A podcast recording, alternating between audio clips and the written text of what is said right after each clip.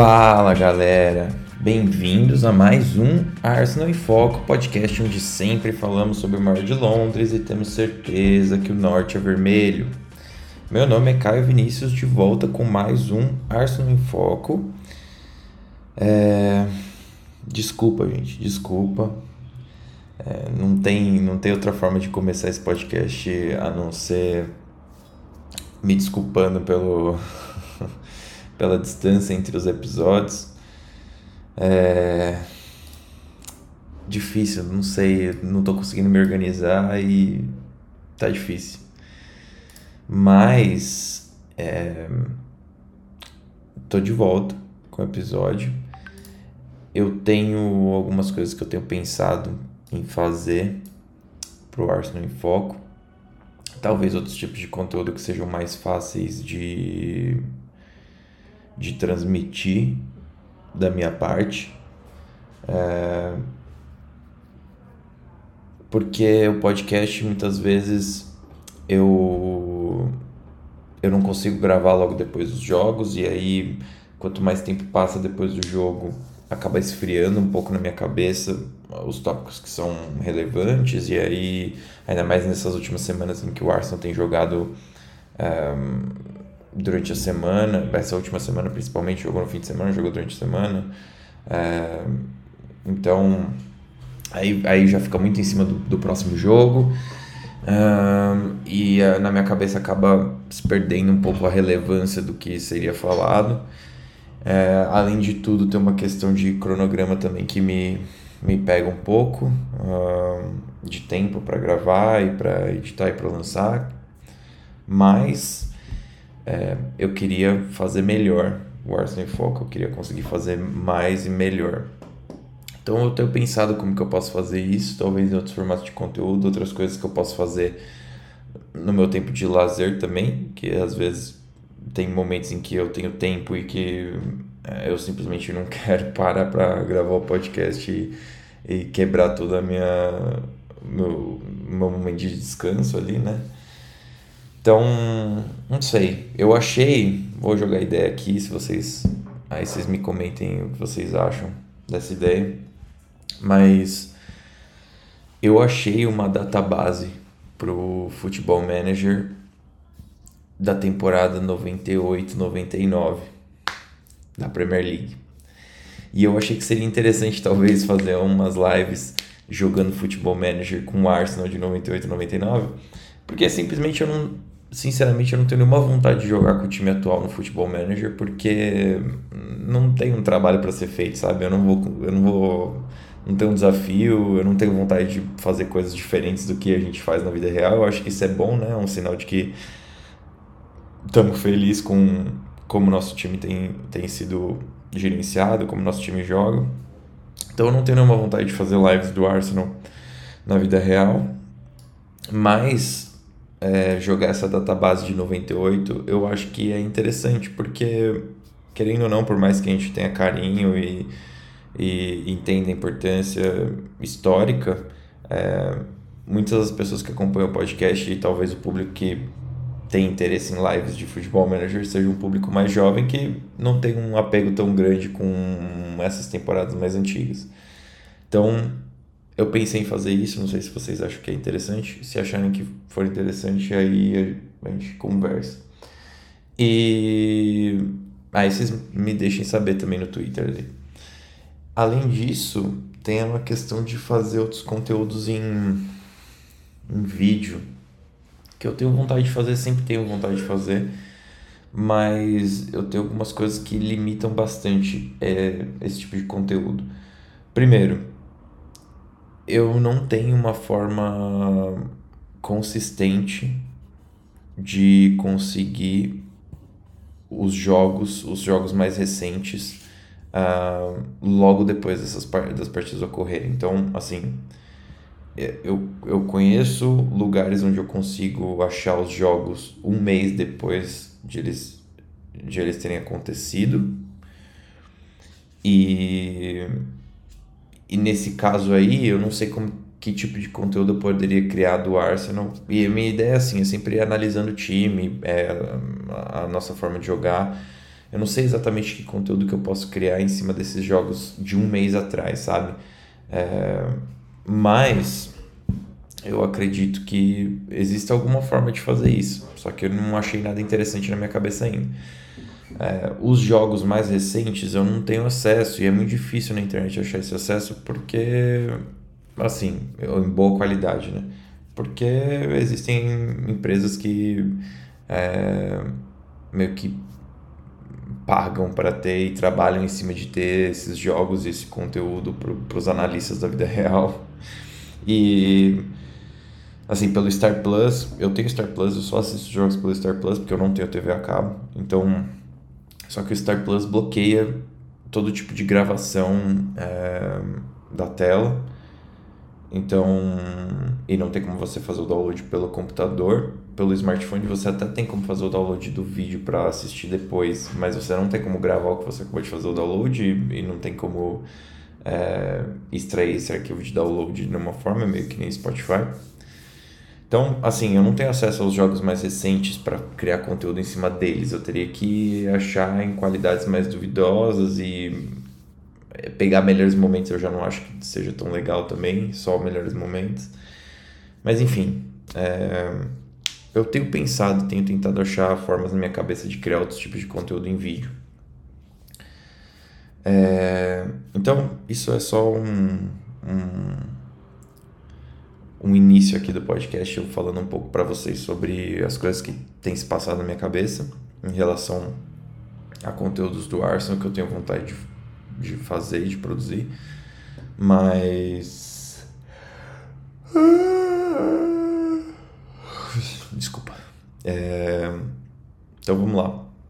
Falando sobre eu acho que eu vou fazer o seguinte, eu vou falar um pouco sobre o jogo, né, contra o Fulham, mas assim, bem por cima, e eu acho que acabo, eu pedi perguntas ali no Twitter, eu sei que tem várias pessoas que me mandaram perguntas ali, eu já vi, já dá para tocar um podcast inteiro só nas poucas perguntas que as pessoas mandaram. Poucas não, bastante, na verdade, perguntas que as pessoas mandaram. É... Então, assim, acho que esse jogo as pessoas ficaram bem felizes, né? Ah, de a gente ter conseguido um placar contra o, o, o Fulham. Se a gente pegar a sequência recente do Arsenal, eu vou até dar uma olhada aqui para a gente comentar. A gente conseguiu essa vitória 3 a 0 contra o Fulham. A gente vem de um empate na Europa League, né? Mas eu, esse jogo da Europa League eu gostaria de tratar separadamente é, desses outros jogos da Premier League. Aí teve a vitória contra o Bournemouth, por 3 a 2 Teve o resultado contra o Everton, 4 a 0 contra o Leicester 1 a 0 e contra o Aston Villa também 4 a 2 aquele jogo que a gente virou nos acréscimos. Antes disso havia sido a vitória do City. É... Vamos lá. Eu acho que a percepção das pessoas é de, é de, que o Arsenal voltou a jogar bem nessa, nessa sequência mais recente. Eu não tenho certeza se a gente pode falar em voltar a jogar bem é, de verdade, assim. Porque desde uma, uma coisa que para mim tá muito fixada na minha cabeça que eu acho que eu, eu vi bastante gente indo para um outro lado que eu não sei se eu concordo tanto. Uma discussão bem, bem mais longa, de mais rodadas, o Arsenal volta da pausa do Natal, já sem o Gabriel Jesus, e vence do West Ham de virada. Não sei se o pessoal lembra, mas esse foi um dos jogos que o Arsenal virou na temporada por 3 a 1 Depois a gente ganha do Brighton, que também foi um bom jogo. Em ambos esses jogos o Martinelli marca gols, e isso é uma coisa que eu acho que eu cheguei a comentar no último podcast que eu gravei com a Viu Giovanni, de que havia uma percepção de que o Martinelli não, não, não vinha tão bem nessa temporada depois da pausa para o Natal. Mas não, não, não, sei se eu concordo com essa percepção, porque é o que eu falei, ele, ele marca gols contra o West Ham contra o Brighton. Depois a gente tem o empate, empate por 0 a 0 com o Newcastle, que seria um jogo complicado de qualquer forma. O Newcastle é a melhor defesa é, do campeonato, então, assim, é de se esperar que fosse um jogo difícil. É, depois disso, aí a gente tem dois jogos que são muito importantes: a vitória contra o Tottenham fora de casa, depois a virada contra o Manchester United em casa. E aí, e eu acho que esse é, é o pulo do gato. Ali nessa sequência, eu acho que ninguém duvidava de que o Arsenal estava bem. Só que aí a gente tem aquele jogo na Copa da Inglaterra que a gente perde para o City. E é aquela coisa, todo mundo sabia que não seria um grande problema perder para o City na Copa da Inglaterra. Mas na hora que é para ver de verdade e que o Arsenal vai lá e perde, ninguém encara isso da forma como seria se não tivesse havido esse jogo, sabe? E eu acho que isso, da minha parte, eu sou o primeiro a, a sentir essa derrota, sabe? Não, não tô querendo me excluir desse coletivo. Mas a realidade é que não, não existe derrota que aconteça que as pessoas não vão inconscientemente considerar e, e, e colocar como um, um contexto, sabe, para o time. Então aí depois a gente tem a derrota para o Everton, que quem me acompanha sabe que Xandais para mim é um grande treinador. E nesse jogo fora de casa, eu acho que tirando o jogo contra o Sporting, talvez esse jogo tenha sido um dos mais chatos. Depois a gente tem o jogo contra o Brentford, mas o jogo contra o Brentford é, já é um jogo em que eu acho que a gente tem períodos mais. Tem, tem períodos em que o Brentford leva muito perigo pra, contra a gente. Foi um empate contra o Brentford. Não, tem períodos que o Brentford leva muito perigo, mas o Arsenal teve muito volume de jogo também. Contra o Everton, não. Contra o Everton, e, e eu, eu posso até abrir as estatísticas aqui, eu estou abrindo agora no, no site da. no Google mesmo realmente, contra o Brentford teve mais volume. Mas é, essa é a percepção que eu tinha ficado na minha cabeça. Então ali o jogo contra o Everton foi um jogo bem difícil e tudo bem, sabe? É aquilo que a gente fala. Uma sequência contra o Everton, uma derrota que não é o que a gente gostaria. O Everton estava na zona de rebaixamento e ainda está, né, na verdade. Não é o que a gente gostaria. Depois tem um empate contra o Brentford, que é um time difícil. E, foi e aí tem sido difícil contra muitos outros times na temporada, times grandes. E depois tem a derrota real para o City. Então essa sequência de quatro resultados é aquilo. É uma sequência de três em que a gente perde para o time que disputa o título com a gente, mais do que natural. É, a gente empata contra um adversário chato e a gente perde para o Everton, que jogou melhor do que o Arsenal e que vinha de um bounce back de treinador, né? Aquele, aquela moral do time querendo mostrar serviço numa troca de trabalho e tentando recomeçar a partir dali. E aí, se fossem só esses três jogos, já seria chato, principalmente porque o torcedor do Arsenal tem ainda resquícios de, de temporadas ruins anteriores. E aí acaba perdendo bastante da confiança, né? É normal, eu acho, de forma geral. Mas como teve esse resultado com o City antes, isso é amplificado, querendo ou não. E aí veio essa sequência agora com, com resultados mais positivos contra o Aston Villa, contra o Leicester, contra o Everton, contra o Bournemouth e agora contra o Fulham, que meio que faz, ah, o Arsenal voltou a jogar bem. E é aquela coisa, eu não acho que a gente, assim, eu acho que o Everton fora de casa não dá para pra, foi, que foi o jogo que eu acho que a gente mais sofreu. Eu não tenho certeza que dá pra gente falar que o Arsenal não teria jogado bem. Eu acho que existiu uma imposição do adversário, sabe? É, isso é uma coisa que o Guardiola mesmo falou na, duas semanas atrás, quando teve aquele confronto com o Leipzig, que ele falou, cara, o adversário também joga o jogo, tá? Não é só o City que joga. Então, às vezes, a gente pode tentar nosso, pode tentar jogar bem e o adversário pode jogar bem também e e eles vão impor alguma coisa e alguma coisa em troca. Então, é a mesma coisa contra o Brentford, sabe, também. É, e contra o City, que a gente também não jogou um péssimo jogo contra o City. Nenhum, eu acho que o, o jogo contra o City com certeza não jogamos um péssimo jogo. Perdemos porque é aquilo, o adversário tinha qualidade. É, mas existe uma narrativa muito, muito comum entre essas partidas e entre o jogo contra o Aston Villa, por exemplo, que é um jogo que a gente sai perdendo de, de 2 a 0 Agora não me lembro se a gente saiu perdendo de 2 a 0 Não. A gente empatou 1 a 1 eles fizeram 2 a 1 É isso mesmo. É contra o Bournemouth mesmo que a gente per saiu perdendo de 2 a 0 Então, narrativas em comum, sabe? É que esses adversários a gente teve, foram circunstâncias em que a gente teve mais força para sobrepujá-los. O Everton fora de casa foi o, o, a exceção ali, de que é um jogo fora de casa que a gente precisou buscar o placar e muito pode ser dito sobre a gente não ter conseguido contra o Everton e depois ter conseguido contra os outros adversários exatamente no, num contexto de ter conseguido contra o Everton, sabe? De não ter conseguido contra o Everton. A gente aprendeu e. Não aprendeu, mas a gente tirou uma lição ali rápida de vamos colocar a cabeça no lugar, porque eu lembro que contra o Everton foi um jogo que caiu muito numa temática de temporadas passadas de um time que começou a querer acelerar muito processos e, e acelerar as jogadas e começar a perder um pouco a paciência. E aí, cara, nada acontece quando você faz dessa forma, sabe? Você só vai, ainda mais para um time como aquele que tinha três meio-campistas super físicos no meio, é, buscando qualquer hesitação do, do time do Arsenal para estilingar e jogar de forma mais direta. Então, tem isso. E aí eu acho que existe também um, um contexto em comum, até buscando o jogo do Sporting, o jogo do Everton, o jogo do Brentford, que são os adversários que têm causado mais é, dificuldades para o Arsenal. Isso é uma coisa que eu comentei sexta-feira na live que eu participei da Gunners from All Corners, que é aquela live da pessoal em inglês que eu participava bastante, mas fazia tempo que eu não participava. Que eu comentei isso, o pessoal meio que relevou talvez um pouco, mas assim, eu vejo.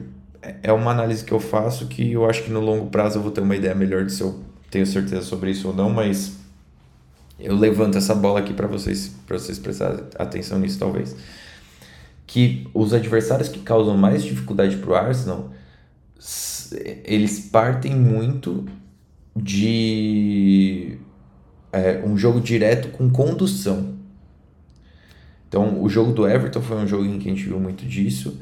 O jogo do, do, do Sporting também. O jogo do Brentford até teve um pouco disso, mas teve também muito, na minha opinião, do, do Ivan Tony sendo brilhante, ganhando muitos duelos no nosso backline. E, e essa segunda bola acabava ficando com eles muitas vezes, mas assim, eu tenho a percepção de que quando o adversário procura, aí são três situações, né? Quando o adversário procura sair com velocidade em passes mais diretos, isso joga a favor do Arsenal. Então, sair em velocidade de passes mais diretos, nossos dois zagueiros eles têm velocidade, eles têm posição e eles estão. E, e, nosso, nosso volante mais lateral e dois zagueiros tem feito uma leitura e uma cobertura muito boa desses passes mais diretos, partindo da recuperação da bola. Perfeito. Aí tem as outras duas situações em que eu acho que o Arsenal não vai tão bem, que é a situação de pegar um adversário que consegue conduzir essa bola para fora da pressão então, aí, no caso do Everton, alguns lances com o Onaná, ou mesmo o Iwobi chegou a fazer isso. É... No jogo contra o Sporting também o... Como era o menino da base do Tottenham lá, esqueci o nome do menino que é inglês, que é da base do Tottenham agora. Mas ele, o próprio Trincão, quando esses jogadores pegavam a bola e conduziam para fora da pressão, a gente começa a correr para trás, a gente não tem muito, não existe muito leitura. A partir desse momento o adversário consegue ter um respiro para chegar com essa bola perto da nossa área, porque se passa da primeira linha de pressão, nem sempre a gente tem essa velocidade de, de recuperação, né, para correr atrás do cara, do adversário.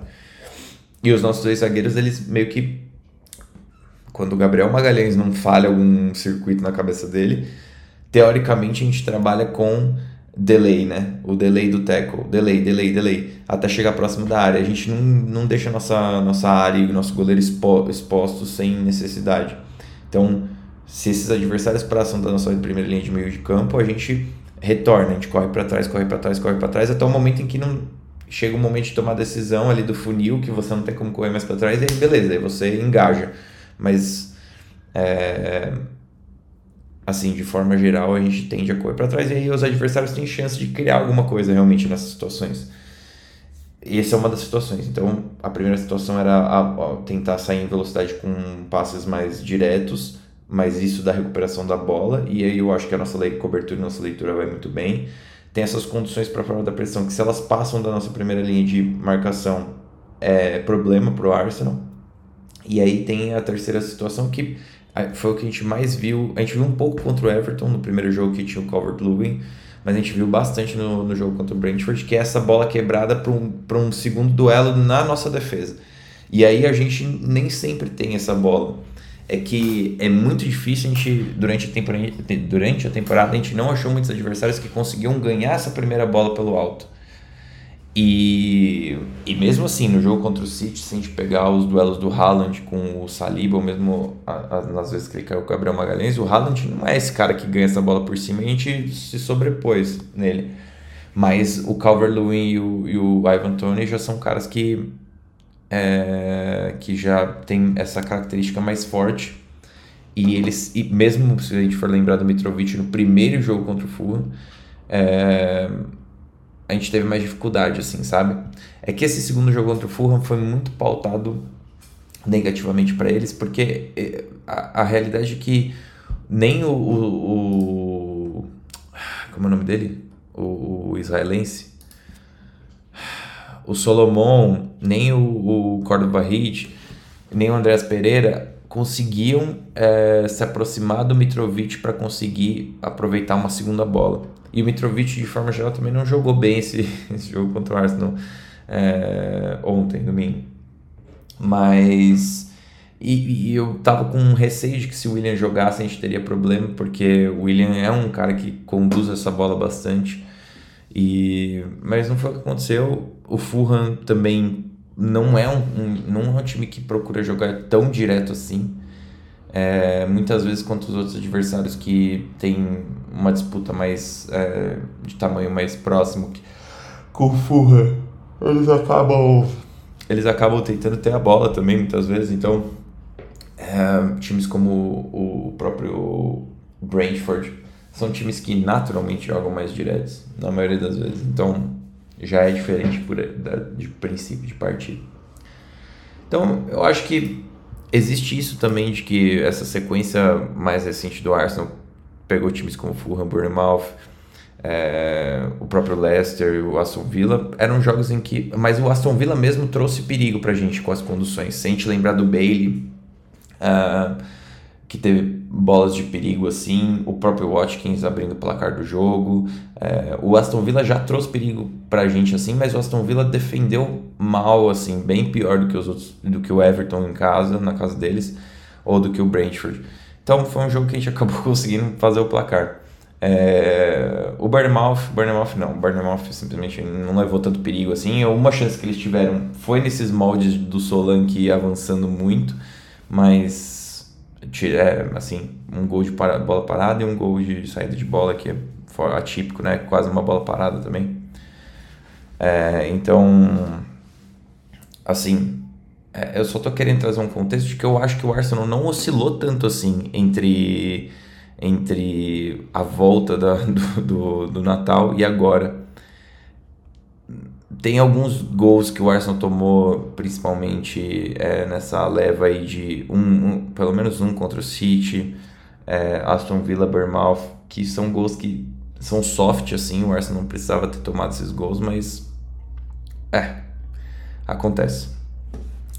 É, principalmente um, um gol que me deixou muito nervoso, eu não, acho que não cheguei a comentar, foi o gol é, do Watkins mesmo. Primeiro gol do 1x0 do Aston Villa contra o Arsenal. Eu fiquei muito nervoso porque eu achei que o Saliba foi muito garoto no lance. É... Óbvio que tem qualidade do outro lado, mas em nenhum momento ele se preocupou em encurtar o espaço. Ele foi, foi assim, deixando como se nada fosse acontecer. E aí o Ramsdale com a porra da, da, da do hábito dele de adiantar na, da linha do gol tanto que quando o Watkins chuta a bola de esquerda, o Ramsey tá andando para frente. Não tem tempo de tomar reação com você andando para frente querendo se adiantar. Se adiantar o quê, meu filho? Sabe? Enfim, é, esse gol foi um gol que me irritou. Então, beleza, acho que é isso que eu tinha para falar sobre a fase mais recente do time. Agora eu vou para umas perguntas aqui que bastante gente mandou pergunta pra cacete. Eu falei que ia gravar em meia hora e já me lasquei. É, vamos lá. É... Tá, primeira pergunta. Já tá, Lizia Soares, abraço Lizia, sempre manda pergunta. Já que é rápido, como foi que o Saka se tornou o melhor ponta direita do mundo? Aí eu acho que é, é esticar um pouco. Eu não sei se ele é o melhor ponta direito do mundo, porque até porque ainda existe um, um jogador chamado Lionel Messi que parte dessas zonas mais pela direita, mas é, ele com certeza está entre os melhores. Eu acho que o, uma coisa que eu vejo muito recentemente essas comparações é, Rashford Saka, Rashford Martinelli, é, Rashford, sei lá, que Kelly lá, Rashford, Ozyman, todo mundo quer emplacar que o Rashford é o melhor jogador do mundo, né? Assim, eu gosto muito do Rashford, mas inclusive o que eu vou falar agora é uma leitura que eu faço que talvez não, não seja mais ela não seja é, flattering, né? Assim, não seja um elogio tão grande ao Saka, mas é porque eu acho que a gente precisa entender o contexto da parada. Na minha opinião, o Saka se beneficia muito de um jogo é, em que o Arsenal tem controle. Ele é um ponta armador, o Saka. Se a gente for para pensar, ele não é, ele é mais, ele tá mais pro ponta armador do que pro atacante, inclusive. Então, o Rashford, ele é mais um atacante é, é natural que ele vá se destacar e vá ter, ter, ter felicidade quando ele tiver espaço, quando ele tiver jogo direto, quando ele puder ter volume de chances né, ao redor da área. O Saka é primariamente um armador. Um armador no sentido de que ele, apesar de ter essa verticalidade, e eu acho que é isso que o Arteta quer cada vez mais ver dele, as, as principais características dele estão no drible e na condução.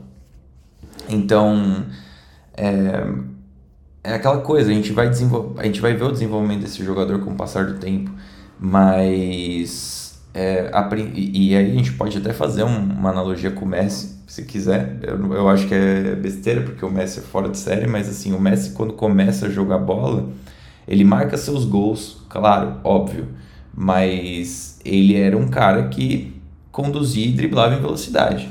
Não era o mesmo tipo de, de, de jogadas que o, que o Saka faz, mas o que eu quero dizer é que com o tempo ele foi foram levando ele mais para próximo do gol, mesmo Guardiola. É, então,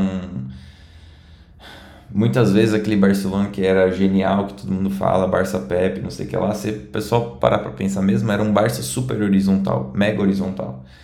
Tipo, era um time peixe frio pra caramba, assim, sabe? Tipo, não. Mas, muitas vezes o, o Messi era arco e flecha. Ele começava as jogadas e ele terminava as jogadas. Então tinha um cara extremamente decisivo, genial e jogando em zonas centralizadas do campo, que era mais absurdo ainda, sabe? Porque o Messi nunca, pelo menos naquele momento, naquele, naquela até o, a sua senioridade, ele nunca foi esse cara que tinha pausa, que tinha temporização. Ele pegava a bola, corria para dentro e ninguém marcava ele. E aí sim, ele, ele contava muito com a temporização do, dos companheiros dele. Óbvio que outros jogadores ali eram geniais, e, tipo, mas aquele time lá, hoje em dia, não competia da mesma forma que competiu naquela época. Foi, é, ele é, um, no seu tempo, ele é gigantesco, mas fora do seu tempo, ele não é nem próximo do que esses times de hoje fazem, sabe? É, o próprio Arsenal é um time que domina a verticalidade e a bola, é, de uma forma diferenciada. É óbvio que aquele time escondia a bola como ninguém, mas também se valia muito de ter Xavi, Iniesta é, e Busquets, esses jogadores que entendiam de uma forma absurda é, como reter a posse. Mas mas era um time que também se expunha muito fácil a, a, é, um jogo direto, assim, a gente vê aquela, aquela Bayern e, Barcelona, que o Bayern mete 7 a 0 no agregado, tudo bem, já não tinha o Guardiola ali, mas mesmo contra o Chelsea, no ano que o Chelsea é campeão da Champions League também, você vê que é um time que era, qualquer agulha varava aquele papel, era um papel fininho, qualquer agulha um pouquinho mais vertical varava. E o pessoal não sabia muito bem como defender ainda aquele tipo de, esse tipo de associação, né, as superioridades que o, o jogo de posição criava, então era, era um fruto do seu tempo, assim. Então, como que o. Foi muito longe, né? Isso que eu falei para ser rápido. Como que o Saka se tornou o melhor ponta direito do mundo? Eu acho que muito porque o time hoje está muito mais estabelecido para que ele, ele mostre as características dele. E aí é isso, quando você deixa, quando você é, tem uma, um time com um entendimento muito alto do que precisa, de como ocupar as zonas ofensivas do campo, então de como gerar um apoio e nisso o Arsenal realmente vai muito bem. Eu acho que é a parte em que o Arsenal assimilou, começou assimilando mais rápido nessa temporada e depois a gente tem visto que o time tem conseguido criar chances de gols cada vez melhores, é, mesmo sem sua principal peça ofensiva que é o Gabriel Jesus. Então isso me diz que evoluiu também num, num aspecto de como gerar é, desmarque, como realmente em que momentos você vai para a jogada terminal, em que momentos você só atrai o oponente, mas assim, gerar apoio é uma coisa que o Arsenal faz muito bem, em alguns momentos da temporada passada já fazia muito bem, porque o Odegar é muito inteligente, e, e o Saka é muito inteligente. E eles sozinhos faziam um carnaval nessa, nessa questão de combinarem pelo flanco direito. É nessa temporada tá muito mais fácil, porque o time todo tem um entendimento maior. E ali, quando você consegue dar essa bola na, na direita muitas vezes, sem a, que a gente tendo volume, sem que a gente perca essa bola e tenha que correr para trás e deixa o adversário 5 minutos com a bola. Não, a gente vai, a gente cria, a gente perde, a gente retoma. A gente vai, a gente cria, a gente perde, a gente retoma. Você dá muita exposição pro e você dá muito terreno fértil para que o Saka faça diferença com seus dribles e com a sua condução.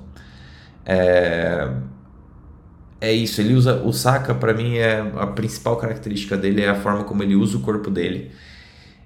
Tem um lance contra o Fulham mesmo ontem em que ele recebe esse passe do Odegar na diagonal entrando na, no facão dentro da área e a bola, você vê que o passe do Odegaard é bom, muito bom, é o único passe que entraria, mas ainda assim o único passe que entraria precisaria de um trabalho do Saka para conseguir entrar na frente do adversário e, e, dominar essa bola. E ele faz, e ele faz, e ele faz com uma facilidade, ele, ele manipula o corpo dele com uma facilidade que impressiona assim. E aí é nessa manipulação que ele, a bola acaba sobrando pro, pro Troçar e é aquele lance que o Troçar ele abre o corpo para bater ele, ele finge que vai bater com a, com a direita, que é a bola onde o pé dele caiu. Mas aí ele abre o corpo dentro do próprio eixo para bater com a esquerda e a bola acaba saindo para fora. É, esse lance é muito bom, assim. Então, eu acho que ainda falta um pouco para gente dizer que o Saka é o melhor ponta direito do mundo. E, muito, e esse pouco diz respeito a ele ser mais terminal, porque realmente as características dele estão na condução e no drible ao momento em que ele mostrar mais consistência na, na hora de finalizar, mais sangue no olho, de chutar de qualquer forma, da forma como vem o instinto mesmo, eu acho que ele vai se tornar o melhor ponta direito do mundo.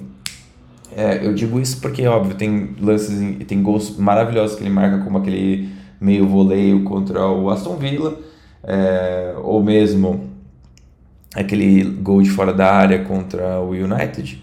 Contra o United Óbvio, golaços, golaços, mas é, às vezes tem aqueles lances em que a bola tá muito afeição para ele chutar e ele quer dar um, um corte a mais para deixar o defensor no chão, quando a gente já tá falando de uma área que na maioria das vezes está craudiada. Então, só chuta, sabe? Só chuta. Bica a bola com força, é, tem esse instinto de bicar mais a bola com força para ver onde que isso vai dar. É... Então é isso. É... O Felipe, e aí Felipe, beleza?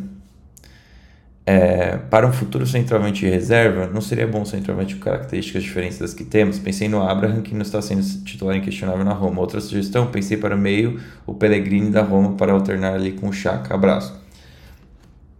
Obrigado, Felipe, pela pergunta. Cara, eu não conheço o Pellegrini, tá? Não posso comentar sobre ele. Vou até dar uma olhada e te respondo depois no Twitter diretamente. Mas assim, é, sobre o Abraham, é. Agora é uma situação meio a favor do Arsenal, né? Porque o cara saiu em alta do, do Chelsea, quando o Arsenal já tinha interesse nele, mas a gente não estava no ponto de contratar ainda. E foi, começou arrebatador na Roma. E e aí agora meio que o Chelsea tem muitos caras na frente, o suficiente para eles não adicionarem um buyback do Abraham eles têm o Lukaku, inclusive, que só está emprestado e vai voltar. É, eles têm um monte de peças novas aí, tem mesmo o Broha que eles não emprestaram, então acredito que tem algum futuro na equipe. Eu gosto muito do Abraham, Felipe. Eu sempre defendi ele aqui no podcast. o que eu mais gosto dele, de longe, é o desmarque dele, mas ele tem um, um frame, assim, né? Que deve ser o sonho de trabalhar com um atacante desse, nessa capacidade, porque ele combina. Ele não é nenhum Gabriel Jesus, tá? Com, a, com recebendo de costas ali e girando. Ele faz um pivô muito bom, mas assim. Nada. Nada ele não consegue receber essa bola e girar para os dois lados e, e, driblar e armar que nem o Gabriel Jesus faz. Mas ele tem o suficiente, muito nos moldes do que o Vlahovic também oferecer quando a gente foi atrás do Vlahovic, mas talvez um pouco mais até, é, de conseguir é, sustentar essa bola pelo meio, ajudar de alguma forma a, equipe subir e, e aí é aquilo, ele tem o desmarque, ele tem a jogada por cima, ele tem a, o oportunismo do, do centroavante, se for pegar gols dele aí, que nem são tantos gols que ele tem, né? Mas assim, você vai ver que tem muitos gols em que são gols de oportunismo mesmo, que eu acho que é, é o gol do centroavante, né? Isso é o gol do centroavante. E eu gosto muito, mas assim, eu não sei o quanto e ele tem teria traria um pouco da jogada aérea pro Arsenal, né? Eu não sei o quanto que vale investir num, num Abraham hoje, sabe? Ainda mais vendo que o Enquetear se desenvolveu na posição. Eu acho que a gente está falando mais de se for para investir num atacante, isso quer dizer já que a gente vai vender, fazer alguma coisa com o Enquetear e que provavelmente o Balogun vai ter que esperar mais um pouco para o momento dele. A gente está falando se é para trazer um atacante, eu acho que o Arsenal traria um atacante daqueles, assim, daqueles que é para não ter dúvida mesmo que é o cara, sabe? Eu não acho que o Abraham é ruim. Eu acho que ele até tem mais um teto maior que o do Nketiah. Mas ele não tá mostrando ser esse cara. Se fosse um negócio de oportunidade muito grande pro Arsenal, vai, mano. Eu acho que ele tem esse teto aí para entregar. Mas eu não acho que o Arsenal também tá numa posição hoje que precisa ficar lidando tanto com essas situações de projeto, projeto, projeto, sabe? Naquela temporada em que a gente queria trazer o Abraham, era projeto. Hoje, a gente está disputando o campeonato e a gente tem peças boas titulares. A gente tem o Gabriel Jesus, sabe? É, o cara para vir e desbancar o Gabriel Jesus não é o Abraham projeto. É o Abraham que precisa de confiança, precisa de regar a plantinha e tal, tal. Não, o cara que vai desbancar o Gabriel Jesus é um, um pica da galacta, sabe? Que vai chegar com. que já sendo. Tipo, por exemplo. É, eu acho, por exemplo, que o Lautaro Martinez chegaria diferenciado no Arsenal do que o Abraham. Porque é um, um cara que já tem mais experiência ali, liderando um ataque muitas temporadas já fazendo isso. E então ele já chega mais maduro assim. E o Lautaro Martinez é o Luan, se estiver ouvindo Luan, um beijo pra você. É, o Luan e eu que a gente já conversou sobre esse cara aqui, porque eu adoro o Lautaro Martinez, eu sei que o Luan também ama o Lautaro Martinez é um sonho pessoal, assim. para mim, o Lautaro Martinez é o cara que faria a diferença no ataque do Arsenal. Tenho gente que não gosta muito, acha que ele não é físico o suficiente, lá, lá, mas, assim, eu discordo categoricamente disso. Eu acho que o Lautaro Martinez, ele é muito brigador. Ele me... Assim, eu fiz essa comparação na época e eu acho que foi meio, assim, ousada. Mas eu lembro que quando eu estudei o Lautaro Martinez, foi no começo do Arsenal em Foco, 2021, sei lá eu achei ele extremamente parecido com o Luizito Soares em algumas, algumas é, formas de desenrolar as jogadas, sabe? E o Luizito Soares é um cara que é um exemplo de que, cara, ele começou a estourar no Liverpool, ele já estava velho já, essa é a realidade. O, o Soares, se ele tem agora, ali por exemplo, 2010, ele estava no Ajax ainda, se não me engano. Ele vai pro Liverpool em 2010. E eu vou até procurar aqui. Luiz, Luiz Soares. Luiz Soares. Vamos dar uma olhadinha aqui. No. É, ele é de 87, pô. O cara é de 87. Então, ele tinha 23 anos em 2010. Em 2011 ele foi pro Liverpool.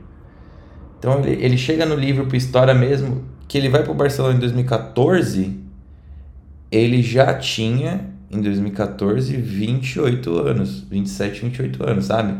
Que é quando ele, ele faz aquela tempo, aquelas temporadas maravilhosas. Mas assim, no Liverpool ele já estava jogando bem.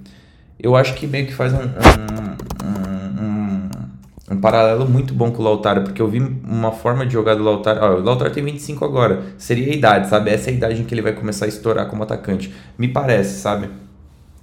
Porque ele tem uma explosão assim, ele cara, o que ele não tem talvez e que o Soares muitas vezes tinha era essa finalização de média e longa distância, porque o Soares pegava muito bem na bola e o Lautaro talvez às vezes deixe a, a desejar um pouco nisso. Mas o recurso que o Lautaro tem com a bola é, é uma coisa de absurdo, assim, de, de se desvencilhar de alguns lances assim, de costas. É, ele usa o jogo de corpo para driblar o adversário. Ele tem o, o primeiro toque para, às vezes, driblar para os lados, que, que é muito bom. É, ele conduz com um toque mais curto, assim, que induz o adversário ao erro, né? A dar o bote aí você tira a bola. Isso é uma coisa que eu falei no último episódio bastante. Ele cai pelos flancos. Ele é ágil, assim, na marca, sabe? Pro desmarque. Ele não, não, não precisa ter velocidade na longa distância necessariamente. Mas ele, ele é ágil no desmarque. Eu gosto muito do Lautaro Martins. Então aí já ficou duas em uma, né? Já falei do Abra e trouxe mais uma aí. É, Lilo Lopes. Que também sempre. Acho que você me seguiu no Instagram também, né, mano? Abraço pra você. Que acha que precisaríamos passar voos maiores na próxima temporada, visando a tão sonhada UEFA Champions League. Cara, a gente precisa de peças, né? De peças, é aquela coisa. Se for para falar especificamente que peças, eu até cheguei a comentar no último episódio, mas é aquilo. Eu acho que a gente precisa de um meio-campista de alto, alto nível, um lateral direito mais, mais é, ofensivo, é o que eu, eu traria e, e, um atacante. É, eu acho que de preferência um atacante para revisar com o Saka, mas que possa cair pelas duas pontas. Agora, se a gente estiver falando sobre isso, é o mínimo, tá? Se a gente estiver falando sobre ser luxuoso, aí você pode falar um lateral, dois atacantes. Ou um lateral, dois meio-campos e um atacante, sabe? É, a gente vai para esse lado aí. Eu acho engraçado que tem muita gente considerando a questão do Declan Rice ainda. E eu mesmo adoro Declan Rice. Mas essa semana eu me peguei pensando se havia necessidade realmente de trazer o Declan Rice tendo o Partey e o Jorginho. É, é uma coisa que fica na minha cabeça realmente. Não sei, não tenho a resposta para isso. Agora, trazer esses caras, por exemplo, como Mason Mount, que, tem, que eu comentei no Twitter recentemente. É, eu acho que seria uma jogada de mestre, assim. É que eu acho que o Mason Mount quer pedir um valor que a gente não vai pagar. Porque ele não está renovando com o Chelsea, o Chelsea não quer pagar o que ele está pedindo. Eu acho que não é. Pro Chelsea não querer pagar o que ele está pedindo, sendo que o cara levantou uma UEFA Champions League para eles, eu acho que não é pouco dinheiro que ele está pedindo. E a gente não precisa fazer isso. A gente pode trazer um outro cara que seja muito bom também de um outro campeonato que vai receber metade desse valor. Então, é isso. Mas Lilo, é isso, sabe? É assim, eu acho que o caminho do time em campo é óbvio que a gente vai melhorar cada vez mais, mas vai passar muito mais, eu acho, do que pelo fato de que nossos jovens vão ficar cada vez melhores do que por mudar muito a nossa forma de jogar hoje. Acho que a gente está bem estabelecido. Eu não consigo ver uma mudança tão grande dessa temporada para a próxima. Acho que o próximo patamar de mudança, caso o, o Arteta vá ficar no time por mais tempo, o que eu acho que vai, vai ser um patamar para se adaptar em outras peças mais mais é, de mais, deci mais decisivas assim sabe? Eventualmente a gente vai ter que andar para frente e vender algumas peças que a gente tem no nosso time e aí quando vierem outras peças mais a gente vai acabar se adaptando a elas. Então acho que tá anda por aí tá? Último resenha solto Denis Igor 09 o que você vem achando do Fábio Vieira apesar de ser sua primeira temporada no Arsenal, ele está cumprindo com as expectativas que você imaginava? Cara, eu não tinha expectativas. Isso é a realidade. Eu, eu, eu vi um pouco do, do jogador antes, é, antes de ele chegar, né? Quando a gente contratou, mas assim, eu não tinha a expectativa de que ele fosse chegar essa temporada e arregaçar a boca do balão. É...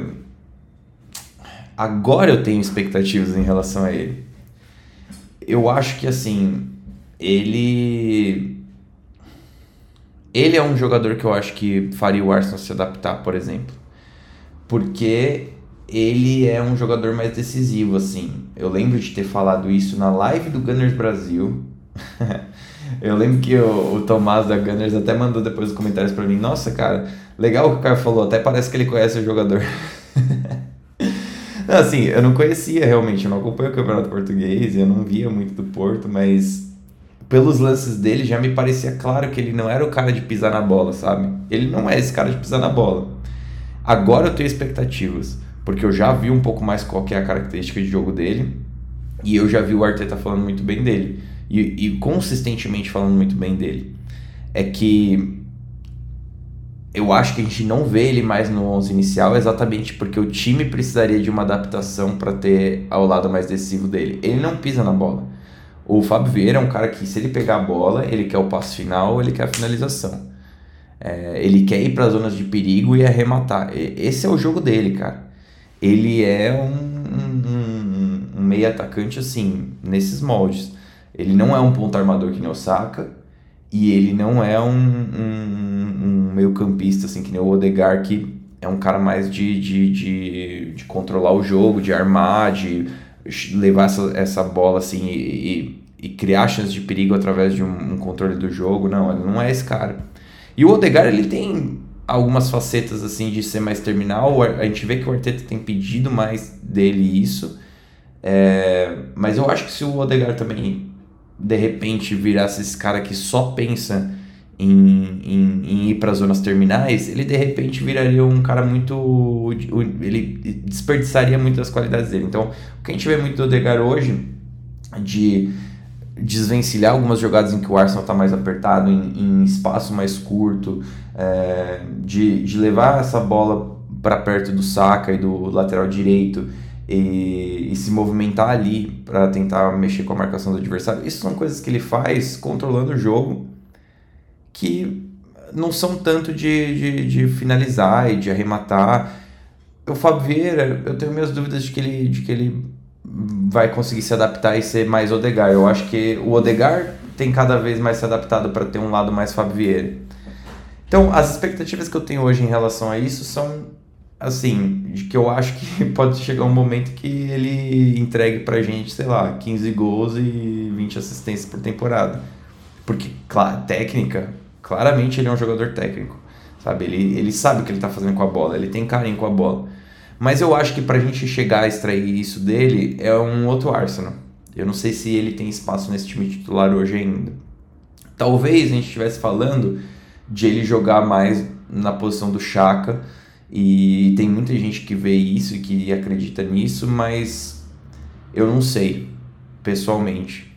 Eu acho que com o Chaka no time, a gente tem todas aquelas questões que eu já comentei tantas vezes sobre é, decisividade nos duelos, sobre mesmo defensivamente o que ele entrega. É, muitas vezes a gente não passa despercebido, mas o que esse cara corre para cima e para baixo no jogo inteiro. E beleza, o futebol a gente tem que correr lá no campo do adversário, a gente não tem que ficar deixando essa bola toda hora cair no nosso campo, mas é, existe uma razão. Eu acho que hoje, se fosse dois anos atrás, ia ser muito mais difícil convencer as pessoas, mas hoje a gente, todo mundo gosta do Arteta, todo mundo acredita que é um treinador acima da média. Tá aí. Olha o que ele fez com o nosso time existe um motivo por, porque ele, ele continua escalando o Chaka e continua escalando o Chaka, sabe? E o Fábio Vieira, mesmo tendo algumas boas a, a, aparições, não tomou o lugar do Chaka. É porque ele traz uma estabilidade pro time. E tem momentos que, acredite, eu mesmo me enfezo. Tipo, que nem o lance contra o Fulham, que ele dá o corta-luz, que é genial da parte dele. Recebe a bola na frente. E ao invés de dar o biquinho, eles tentam. E eu entendi super o que ele tentou fazer. Ele tentou, tipo, parar a bola contra. contra no contrapé do goleiro, assim, sabe? O goleiro indo para um lado e ele tentava só parar um pouquinho a bola na esquerda dele para dar chapa. Eu entendi o que ele tentou fazer, mas foi merda. Então, assim, eu me irrito às vezes, mas eu acho que no grande esquema das coisas, no longo prazo, a gente tá mais líder por causa do Chaka do que menos líder por causa do Chaka, sabe? Se é que isso faz algum sentido. É... I love you, Mikkel. Você arroba T, T-H-O-W-P-3, T-Halp3. Cara, você nunca manda mensagem para mim. Uma pessoa nova, é, é, não é tão comum assim. Então, I love you, Mickey. Obrigado pela pergunta. Pensando em um substituto para o Chaka na temporada que vem, o que você acha do atleta Rabiot? Confesso que ele é um jogador que me agradaria bastante estar jogando muita Juventus, principalmente após Copa. Cara, eu acho que é um Chaka glorificado, assim, para ser bem sincero É, eu acho que ele tem muitos problemas extra-campo pra gente ficar pensando nele no Arsenal, assim, sinceramente. Gostaria do jogador? Eu acho que as pessoas tratam o Rabiot como, como lixo e ele não é. Existe, parece que o Rabiot é isso. As pessoas olham para ele e falam assim: "Ah, o que que o Rabiot faz?" Cara, o Rabiot é um, um tem um, uma força industrial no jogo dele. Sim, ele, ele realmente é um todo campista, ele tem qualidade, ele tem, ele tem deslocamento, ele cobre espaço. Não é à toa que ele é titular em quase todos os times que ele passa. E as pessoas não entendem por quê. É porque o futebol não, não, se, não se faz só de jogadinhas plásticas, sabe? Se faz também sobre os caras que cobrem o campo e estão nos lugares certos, nos momentos certos e conseguem passar a bola, chutar a bola e pisar na área. Agora sim, realmente, eu acho que ele é um Chaka glorificado. Eu acho que talvez ele tenha um pouquinho mais. Eh, não, assim, velocidade final, obviamente ele tem. Não é muito mais difícil, não é muito difícil ser muito mais rápido que o Chaka. Eu acho que ele tem um pouquinho mais de mobilidade, assim, no curto espaço. Se mexe um pouquinho melhor no curto espaço. E talvez ele tenha um pouquinho mais de versatilidade de ângulos, assim, que é uma coisa que eu comentei recentemente. Eu acho que o Chaka é muito unidimensional nos ângulos dele ele é difícil demais do chakra vi, do chakra do chakra virar virar qualquer tipo de, de movimentação de corpo o que eu falei sobre o, o, o Troçar, por exemplo, que manipulou o próprio corpo no eixo ali para chutar de direita e chutar de esquerda, o Chaka não faz nem fodendo. Ele, pra, ele telegrafa demais. Quando ele recebe na direita ou na esquerda e o passe é na direita, até ele virar para a direita. E assim, ele tem um bom passe com a direita, o Chaka, que é uma coisa super subestimada dele. O passe da direita do Chaka não é ruim, mas o problema é que ele é muito difícil de ele se movimentar. Então ele acaba fazendo diferença de outras formas. Mas eu acho que o Rabiot só se destaca nisso. No resto eu não acho que ele é melhor que o Chaka, sinceramente. E é aquilo, ele tem tanto problema extra-campo e ele deve ganhar tão mais que o Chaka também que não sei se vale a pena, sabe? Realmente é um jogador que nesses outros campeonatos que não são a Premier League, acho que faz mais sentido. A Premier League hoje é muito competitiva, competitiva num nível que não dá para ter probleminha extra-campo, sabe? Não sei se vocês já pararam para perceber, mas é muito mais comum hoje a gente ver esses problemas extra-campo em campeonatos como o Campeonato Espanhol, Campeonato Italiano, Campeonato até no Campeonato Alemão. Na Premier League, mano, é sem tempo, irmão. É, nos times maiores é sem tempo, irmão. Sem tempo, irmão mesmo, assim. É, é complicado. É... Deixa eu ver aqui. Daniel Duarte, arroba Daniel D 2603 2182. Vejo. Desculpa, gente, tô cansado hoje. Ah! Vejo uma expectativa muito grande em cima do, do Smith Rowe. E eu gostaria muito, mas não tenho esperança nele. Acho o jogo dele com muitas lacunas. Como você acha que pode realmente acrescentar por elenco para curto e longo prazo? Cara, eu acho que o Smith Rowe não é um jogador tão simples assim de a gente ler. É, principalmente porque tudo que ele mostrou até hoje. É, como que eu posso explicar isso? Tipo, o Smith Rowe, ele não tem esses dribles do Saka, por exemplo. Ele não tem uma plasticidade no jogo dele. Mas o que ele faz e faz muito bem é pegar a bola, conduzir a bola e chutar a bola.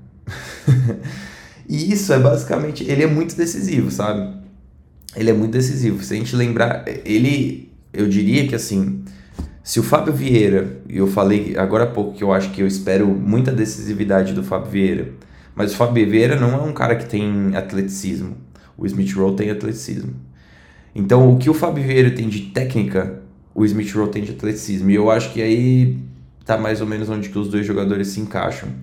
O Smith Rowe tem uma leitura para prisão na área fora de série. E o Smith Rowe tem uma segurança técnica, o que não é tão comum a gente ver com jogadores que são mais atléticos assim. Então, eu por muito tempo defendi o Smith Rowe jogando de, de ponta esquerda pra gente, no lugar do Martinelli mesmo na temporada passada, ou em outras temporadas, porque eu não sei se vocês lembram, mas o Arsenal era um time que tinha que parir um filho para conseguir fazer a bola chegar no último terço. O que a bola batia nos zagueiros no meio campo, batia no zagueiro no meio campo, zagueiro no meio campo, e nunca chegava no ataque nunca. E eu acho que o Smith Rowe facilitava muito isso, porque quando essa bola subia no ponta por ali, e o saca do outro lado, obviamente, eles são caras que têm uma segurança técnica, então eles, eles conseguiam segurar uma pressão, conduzir essa bola para dentro muitas vezes, é, ou mesmo combinar, e essa bola não voltava com tanta facilidade para nossa zaga. Então, de repente a gente está falando de um cara que realmente é difícil a gente pensar onde ele se encaixa exatamente no nosso time. Mas ele tem um atleticismo com condução, com finaliza... na finalização ele é decisivo. E não é à toa que na temporada passada ele marcou mais de 10 gols e, e muitos jogos vindo do banco e se machucou. Então, assim, entregar 10 gols se machucando e vindo do banco muitos jogos não é simples. É... E assim, ele, obviamente, ele não é, ele não é um zero à esquerda passando a bola, sabe? Ele não é um passador nato, mas ele passa a bola também quando precisa. E ele não tem os dribles do Saka que são é, instigando o adversário e, e, e, jogando a bola e, e pondo o corpo. Mas se a gente lembrar, na velocidade, os adversários, ele dribla, sabe? Eu me lembro muito bem de um lance. Legal falar que me lembro muito bem, mas não me lembro contra quem foi. Acho que foi contra o Tottenham, inclusive. Um lance que ele recebe na corrida dentro da área e ele faz um body feint, assim, finge que vai para um lado, quando o zagueiro vai para o lado, ele sai pro outro com a bola correndo, sabe? Ele é um cara que na velocidade se destaca. Mesmo aquele lance contra o Tottenham também, que ele dá uma assistência para o Aubameyang, marca o gol pisando na área pro cruzamento do Saka, sabe? Ele é um cara decisivo, muito decisivo.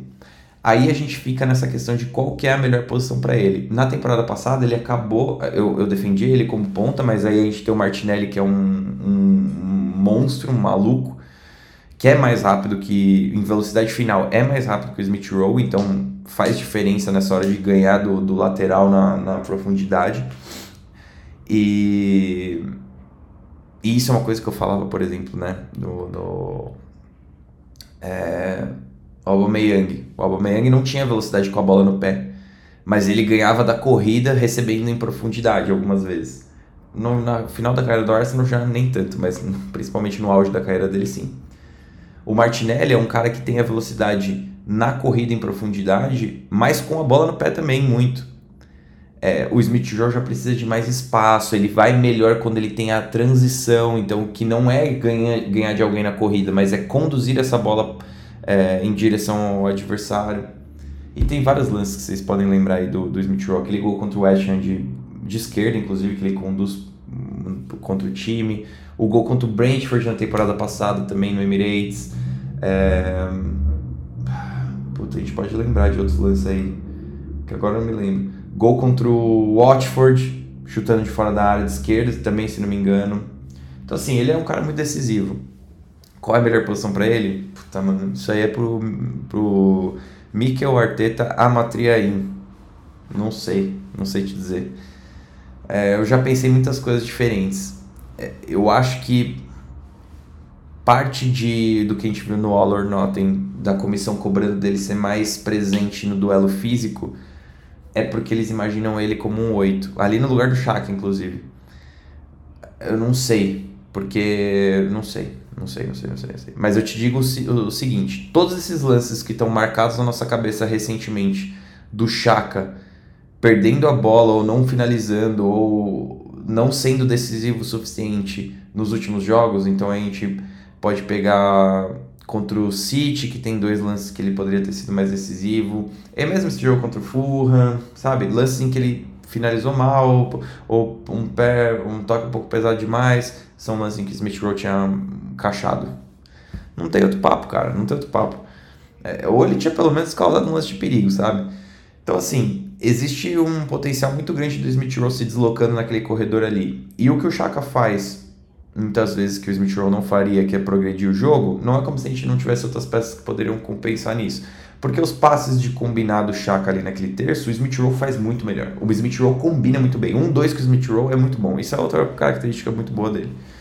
Então, por quê? Porque para você ser bom num 2, você precisa se deslocar para zonas perigosas e ter essa capacidade de dominar em espaço curto e muitas vezes ganhar na velocidade ou ganhar no corpo, ganhar no físico. E o Smith faz isso, sabe? E vai finalizar. Então, ali é uma possibilidade. Aí eu já vi muita gente também falando assim, ah, Smith Rowe falso 9.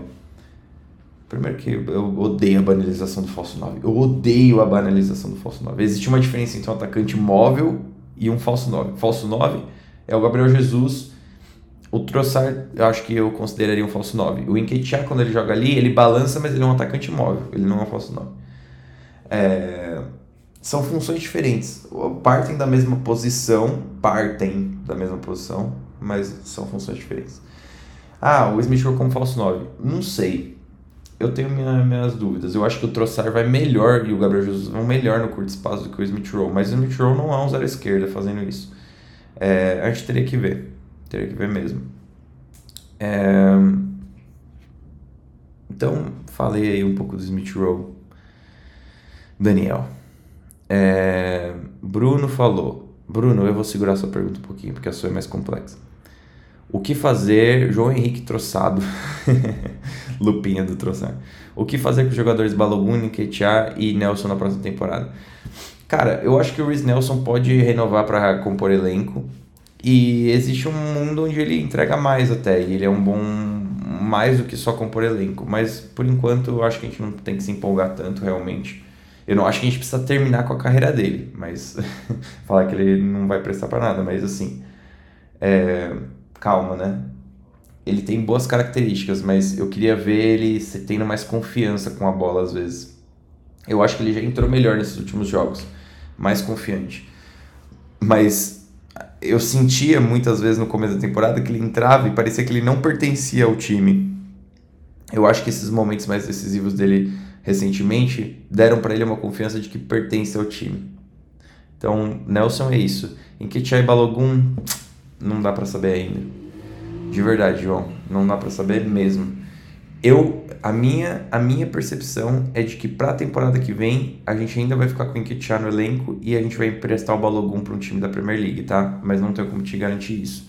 É, depende de muitas coisas, entre elas o Balogun aceitar que o caminho para ele é mais um empréstimo e a gente realmente acreditar que o Nketiah é o suficiente como reserva do Gabriel Jesus. Matheus Pereira, M Pereira, M10, Matt Pereira, M10. O Smith Rowe se tornou terceira opção nas posições que joga e ainda tem CM bravo para chegar aí. Já vimos a qualidade dele, mas ficou para trás nesse Arsenal. Saída por pouca minutagem está se tornando desfecho mais provável? Cara, eu acho extremamente improvável que o Smith Rowe vai sair do Arsenal, tá? Eu já comentei bastante sobre ele agora há pouco, acabei de comentar, né? Então, acho que é, tudo que eu falei se aplica. É, ele precisa de sequência e com sequência ele vai trazer dor de cabeça pro treinador. Ele é um outro jogador bem nos moldes do, do Fábio Vieira, que acho que faria o time se adaptar um pouco mais para ele, sabe? Caminhar mais um, um pouco mais pro lado dele. Mas assim, é, eu diria para você que quase zero a chance de ele sair nessa temporada. Ou na próxima eu não sei, porque eu não sei o que vai acontecer na temporada que vem, né? Mas nessa janela agora da temporada 23-24, quase impossível, na minha opinião, tá? Ele é o camisa 10, contrato renovado recentemente, não, faria sentido na minha cabeça. Arsenal depressão. Mas obrigado pela pergunta, viu, Matheus? Obrigado. Arsenal depressão. Acho que não deu tempo, mas enfim, qual o seu top 3 jogos mais marcantes dessa temporada? Deu tempo sim. E jogos mais marcantes, eu vou deixar para responder essa com a do Bruno daqui a pouco, que eu vou abrir a tabela e vou olhar a tabela, tá? Mas já te respondo já. Peixer, arroba Jamil. É, voltei aqui. Com o elenco todo jogando bem, você acha que a Premier League e a UEFA Europa League podem ser uma realidade? Grande abraço. É, cara, eu acho que são uma realidade sim. Eu acho que são uma realidade sim. Inclusive, vou compartilhar um negócio com vocês aqui. Eu tô pensando em comprar uma passagem para ir para Londres na última semana do campeonato, que vai que pegaria exatamente a última rodada do campeonato e a final da Europa League. E tipo assim, não a minha intenção não é ir em jogo nem no último jogo nem nada, porque é impossível conseguir ingresso essas coisas. Minha intenção seria só viver de Arsenal nos pubs durante uma semana lá. Eu nunca viajei, eu viajei para fora do país, só eu fui para China, mas a trabalho. Nunca viajei para fora do país tirando isso e eu tenho é tipo um sonho, eu acho que seria muito top e eu tô cada vez mais acreditando que isso pode acontecer.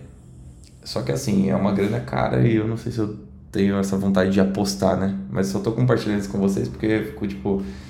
Será? E se o Arsenal não ganhar, sabe? Não chegar na final da Europa League, não ganhar a Premier League? São coisas que ficam martelando na minha cabeça, mas essa próxima semana aí teremos um desfecho sobre isso, provavelmente. Mas assim, eu acho que é uma realidade sim, para ser bem sincero. Eu acho que na Premier League eu acho que a Premier League tá bem mais. Hoje eu me sinto bem mais confiante em relação à Premier League, o que é uma besteira, porque no começo do campeonato eu me sentia tão confiante em relação à Europa League. Mas eu percebo que mata-mata, ainda mais com, a, com toda essa pressão da, Europa, da, da Premier League na nossa cabeça, que é o campeonato mais importante, o mata-mata acaba sendo um negócio que te desgasta, sabe, com o passar da temporada. Eu não sei qual que vai ser o pique do Arsenal para chegar no fim. Então, depende também do, dos confrontos, né? Se pega um, um United aí da, da vida já. O United, quem que foi que passou? Foi o United ou o Barcelona no final? Nem lembro. United, né? É, acho que foi o United. É... Então, se pega um United da vida, já fica chato. É... Sabe? Tem times que, que trariam um desafio pro Arsenal, uma Juventus também. Tipo, esses times você nunca pode descartar, sabe? Por mais que eles estejam uma fase não tão boa quanto o Arsenal, é, você nunca pode descartar, porque são confrontos no mata-mata, é aquela coisa, né? Você também, o Jamil perguntou também, Miranda Champions na próxima temporada, assiste três jogadores que você traria pro elenco.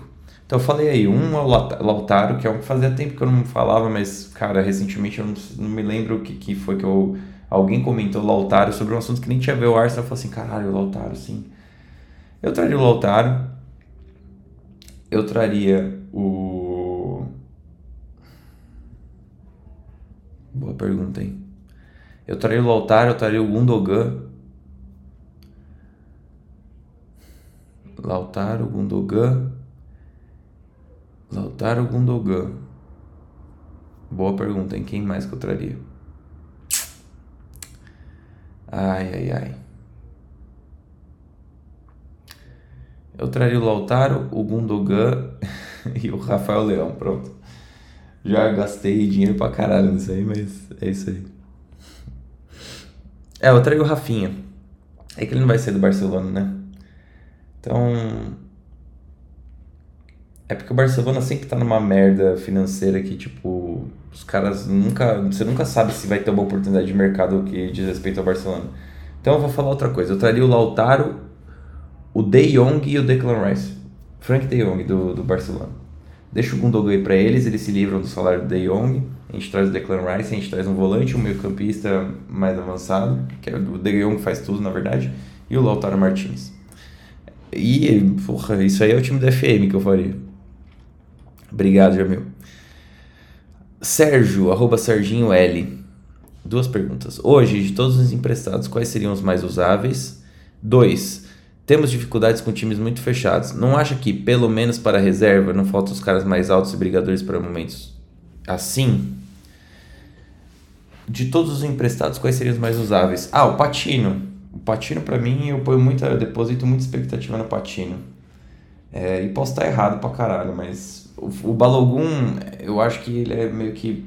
Ele precisa de mais tempo, assim. O Patino é uma posição que a gente vai precisar rodar bastante e que vai se beneficiar de treinar com o Arsenal.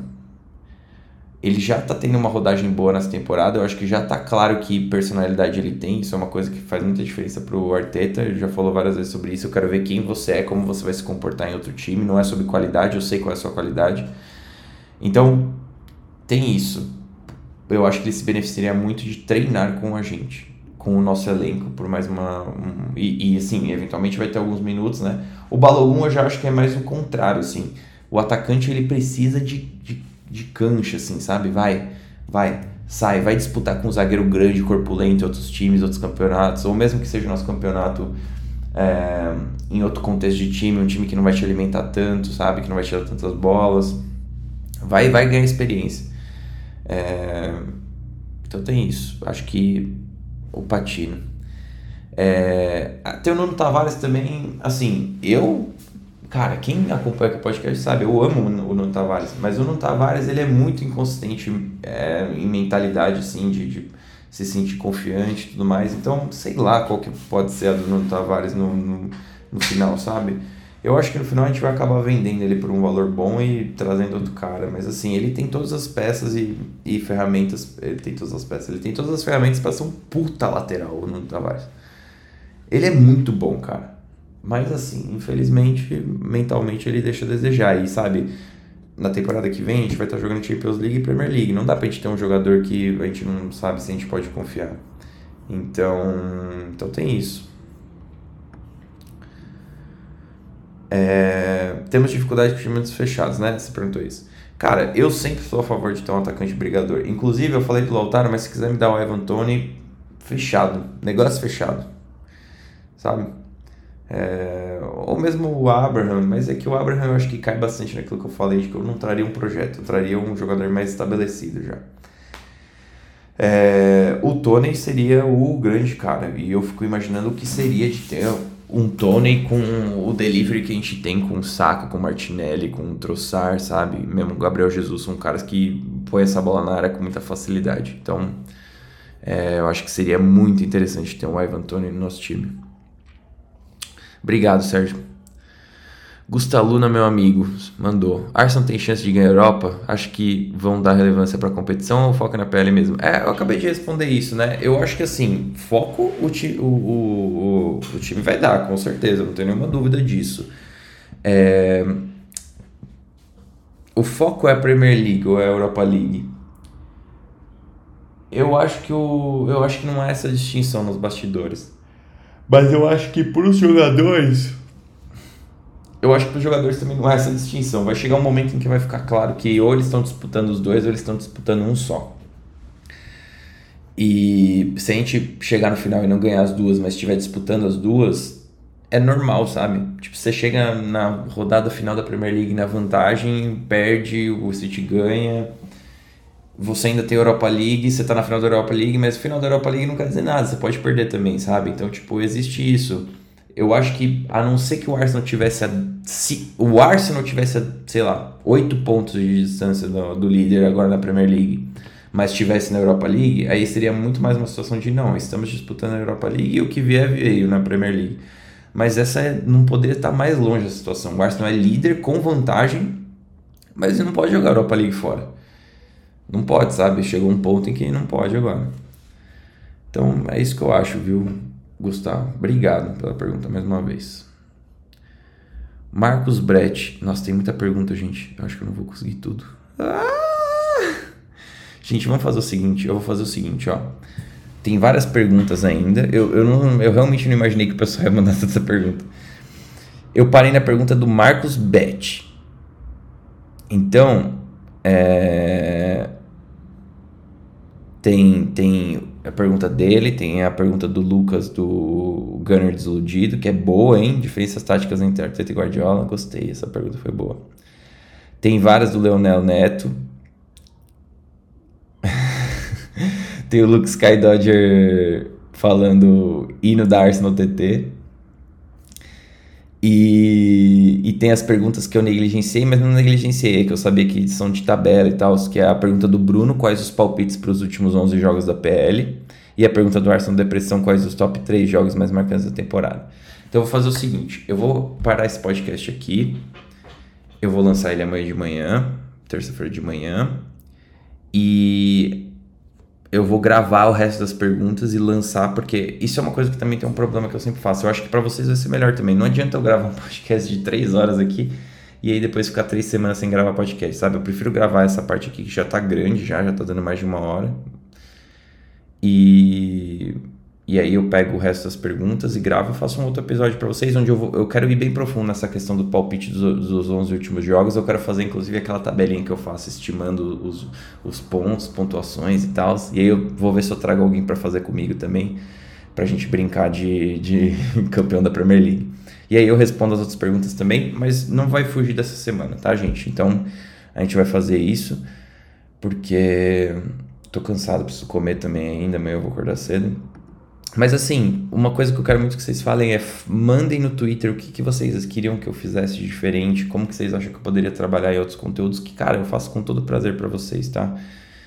É, eu acho que é legal, a gente aprende junto. Então é isso, gente. Um abraço, obrigado pelas perguntas. Espero que tenha ficado legal esse podcast. A gente se vê na próxima. Valeu!